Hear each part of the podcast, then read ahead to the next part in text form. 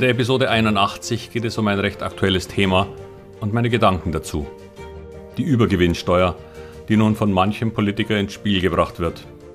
Wie sinnvoll ist sie und was würde sie für uns als Aktionäre bedeuten?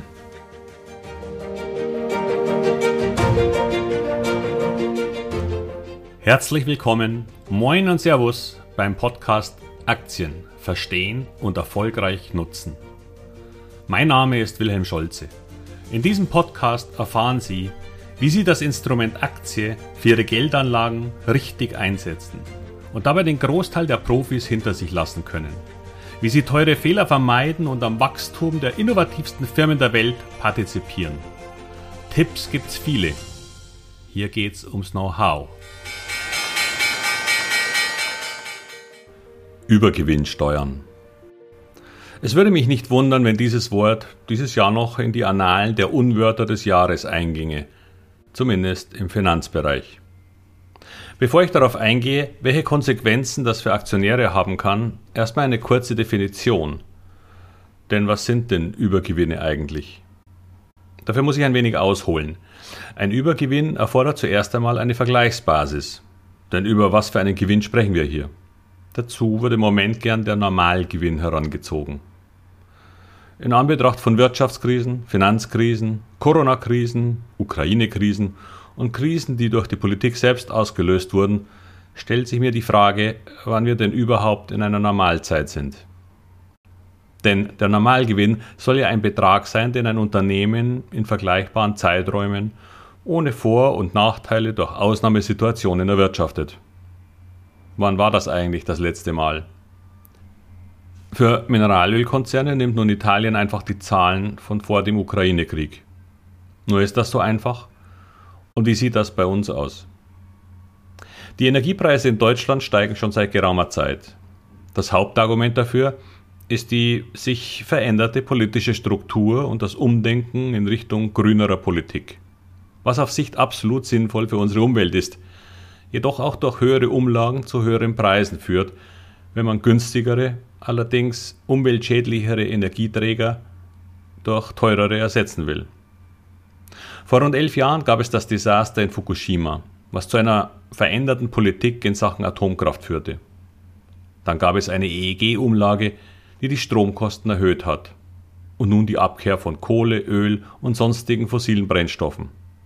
Wozu inzwischen auch die eigene Biogaserzeugung aus nicht verfütterbaren Biostoffen zählt lange Zeit der Wunsch der Regierungen, mit Einführung von Bioethanol als Tankzusatz unter dem Namen E10 bekannt und unbeliebt.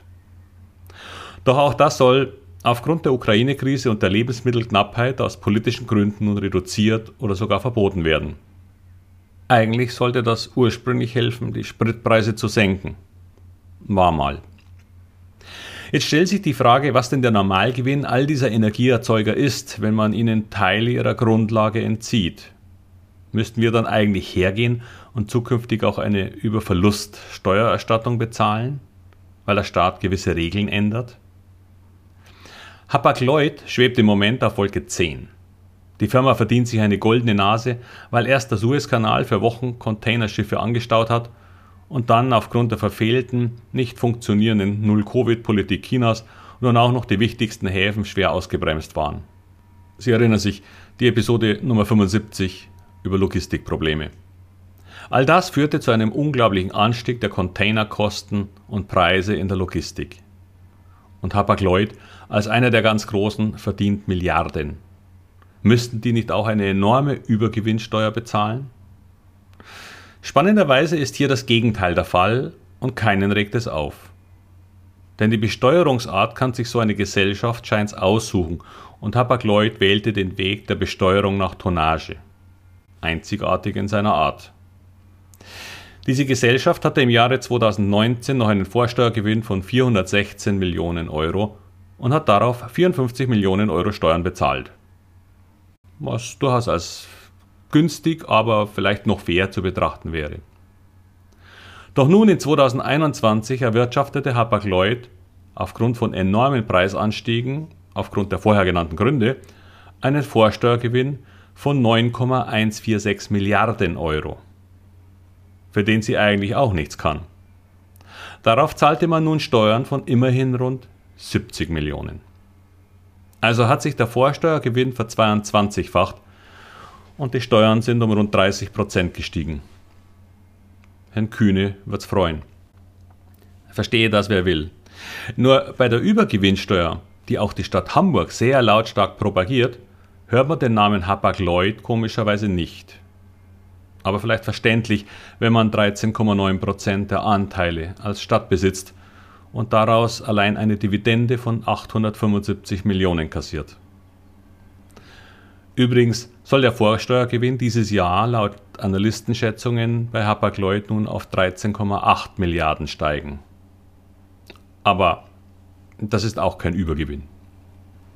Jetzt verstehen Sie mich bitte nicht falsch. Ich bin absoluter Gegner von Übergewinnsteuern, weil es einen nachträglichen Eingriff in ein Geschäftsmodell darstellt, der völlig willkürlich sein kann. Steuern zahlen, wie im Beispiel schon, aber eben ganz normal auf den Gewinn, nicht nochmal obendrauf auf den sogenannten Übergewinn. Denn, wie gerade davor schon erwähnt, wenn es schlecht läuft, gibt es auch keine Überverlustrückerstattung des Finanzamts. Ja, manchmal werden Firmen gerettet, wie TUI oder Lufthansa, aufgrund der Corona-Restriktionen und Lockdowns, die ja der Staat den Unternehmen auferlegt hat. Und dafür gab er Kredite oder beteiligte sich und kann dieses Geld dann in besseren Zeiten auch wieder zurückbekommen. Es ist also kein Verlustausgleich in diesem Sinne. Aber man will ja auch völlig zu Recht Arbeitsplätze retten. Alles gut so. Nun stellt sich mir hiermit aber die Frage, was denn nun mit Windparkbetreibern, Solarenergiefirmen und Unternehmen wie Nordex, die Windkraftanlagen herstellen, zukünftig passieren soll.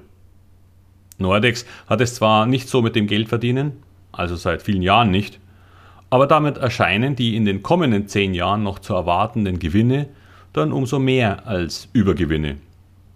Denn alle Vergleichsjahre lagen ja im Verlust. Darf dann so eine Firma überhaupt noch Geld verdienen? Denn das liegt ja dann ausschließlich an der sich veränderten politischen Agenda. Sie sehen, es ist kompliziert. Jeder Eingriff, einmal begonnen, kann zu einer Vielzahl kleinerer zukünftiger Eingriffe führen. Denn auch ein Zulieferer verdient ja mehr, wenn die Hauptfirma mehr verdient. Muss die dann auch Übergewinne versteuern? Nur wird es damit nun komplett willkürlich und unser gesamtes Wirtschaftssystem der freien Marktwirtschaft steht auf dem Prüfstand. Die Steuern steigen mit höheren Gewinnen ohnehin. Das ist auch okay so. Nur Mehr sollte es dann auch nicht sein. Die ganze Problematik kam im Grunde ja nur auf, weil die Politik eine eher ungeschickte Unterstützung für Automobilnutzer durch den Tankrabatt einführte. Statt den Menschen das Geld zu geben, ging sie den Weg über die Anbieter und senkte die Energiesteuern. Nun haben wir das Problem, dass die Preise für Rohöl wieder gestiegen sind und dies zu einer undurchschaubaren Vermengung führte. Haben die Konzerne diese Senkung nicht weitergegeben? Nur zum Teil? Oder doch ganz? Im Grunde können wir dies erst zur Bilanzerstellung des Jahres sehen. Und ehrlich gesagt, auch dann nicht. Ich verstehe, dass manche Politiker darauf sauer reagieren, aber im Grunde wäre der direkte Weg der bessere gewesen. Der Effekt wäre allerdings wohl ähnlich. Die Spritpreise wären damit durch den Ölpreisanstieg höher und der Tankcheck auch so schnell wieder weg. Aber man hätte sich viel Ärger ersparen können, und die Diskussion wäre eine ganz andere gewesen. Übrigens gilt bei Privatpersonen im Grunde ebenfalls eine Art Übergewinnbesteuerung. Denn wenn jemand dieses Jahr deutlich mehr verdient, dann führt die Steuerprogression im Grunde zu einer höheren Besteuerung, prozentual. Sollte die Person im Folgejahr wieder weniger verdienen, ist die dann auch wieder weg. Aber nun kommt noch ein weiterer für Privatpersonen nachteiliger Effekt hinzu. Die steigende Inflationsrate führt nun zu höheren Forderungen der Gewerkschaften und damit auch zu tatsächlich steigenden Löhnen. Doch wenn dies nun über zwei oder drei Lohnrunden stattfinden sollte, dann steigt aufgrund unserer Steuerprogressionstabellen das Einkommen so stark, dass ein immer höherer Prozentsatz als Lohnsteuer bezahlt werden muss. Die auch prozentual höhere Steuer frisst einen Teil der Lohnzuwächse weg.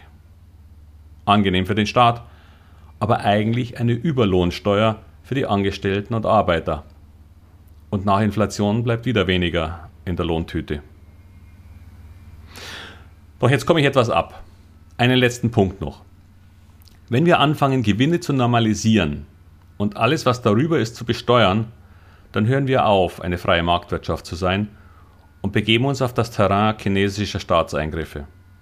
Schon dort wurden Firmen ihrer erfolgreichen Geschäftsmodelle durch staatliche Intervention beraubt. Firmen, die nicht mitgespielt haben, wurden verboten oder ihre Apps aus den App Stores Chinas verbannt.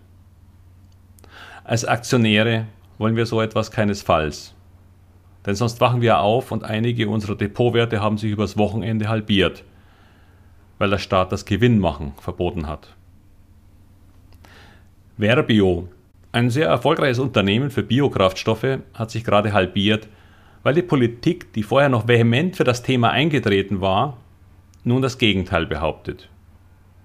Morgen trifft es dann Kali und Salz, weil die Weltdüngerpreise steigen.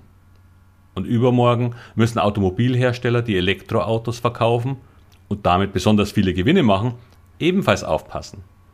Denn der Übergewinn erfolgte ja aufgrund der staatlichen Lenkung hin zum Elektroauto. Was ist dann noch der Normalgewinn? Und wer kann mit Normalgewinnen an der Börse schon Geld verdienen? Doch vielleicht ist auch das bald nicht mehr gewünscht. Denn wer soll sonst noch die ganzen Staatsanleihen kaufen? Heute war diese Episode etwas tricky, weil man hier durchaus unterschiedliche Meinung sein kann. Aber ich mache einen Podcast pro Aktien. Da darf ich doch für Unternehmen und Gewinne sein.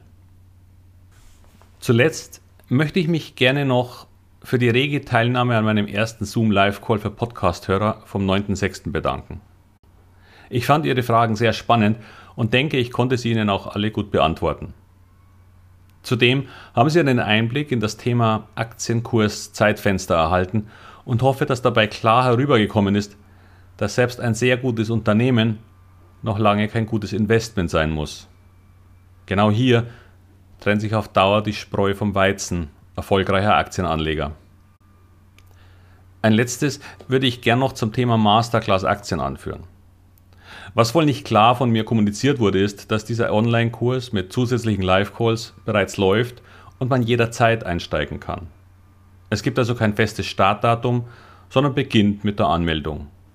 Das ist der Vorteil eines Online-Kurses. Und mittwochs finden dann immer die Live-Calls mit mir statt. Und noch ein weiteres. Für alle, die nicht wissen, ob dieser Kurs etwas für sie ist, habe ich eine 100% Geld-Zurück-Garantie mit drin was viele übrigens ausschließen.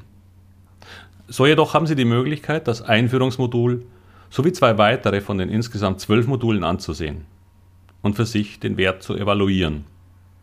Wenn es nichts für Sie ist, dann schreiben Sie mir einfach eine Mail und erhalten dann unverzüglicher Geld zurück. Ohne Wenn und Aber. Denn ich will nur zufriedene Kunden, die den langfristigen Wert dieses Know-hows für sich erkennen und nutzen wollen. Es macht auch nur dann wirklich Spaß. Doch damit ende ich heute wieder und wünsche Ihnen alles Gute für all Ihre Investments in dieser aktuell etwas unsicheren Zeit. Bis bald, Ihr Wilhelm Scholze.